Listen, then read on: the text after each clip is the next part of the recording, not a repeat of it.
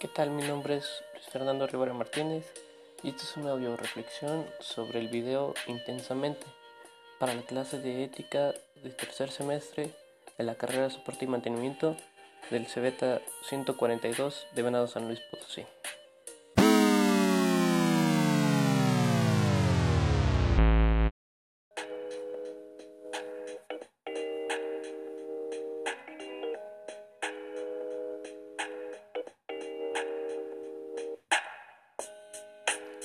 El video comienza con una pequeña niña llamada Riley, la cual vive en Minnesota.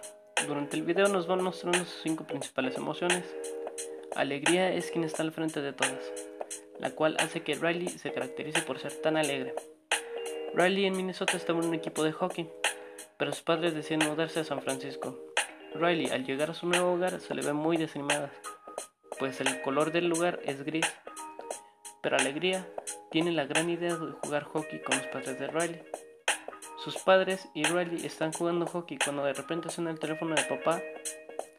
Era para avisarles que el camión de mudanza estaba perdido. Después de esto, Riley se siente un poco triste, pero Alegría lo soluciona haciendo que Riley no se ponga mal. Por accidente, Tristeza y Riley se van por el tubo que se lleva los pensamientos. Esto ocasiona que Riley tenga varios problemas con sus emociones al punto de querer regresar a Minnesota. Después de un largo camino, varios acontecimientos y varios problemas, alegría y tristeza llegan para arreglar a Riley, la cual deciden quedarse en San Francisco. Alegría se da cuenta que tristeza no es mala, sino que ella también puede arreglar los problemas.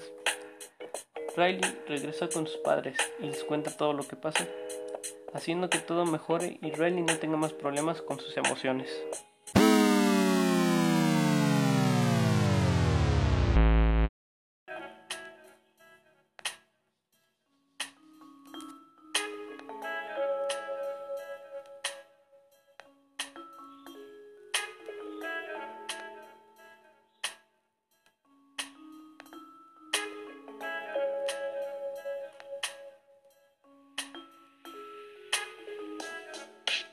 La reflexión que nos deja es que, así como a Riley, como a sus padres los dominan varias emociones, siempre hay una al frente de todas.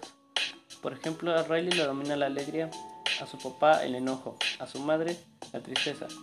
Si no está una, podría ocasionar un desbalance en las demás emociones, como sucedió con Riley, al no estar alegría, que es la que dirige al resto, y tristeza, quien es la causante no solo de momentos tristes, también de momentos alegres. El resto de las emociones no sabrá qué hacer.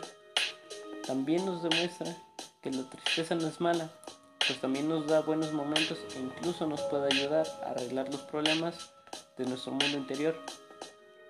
Así como el resto también tiene su propio mundo interno en el cual lo dominan sus emociones. Esto fue una audio reflexión sobre el video Intensamente por Luis Fernando Rivera Martínez de tercer semestre de la carrera Soporte y Mantenimiento del CBTA 142. Gracias.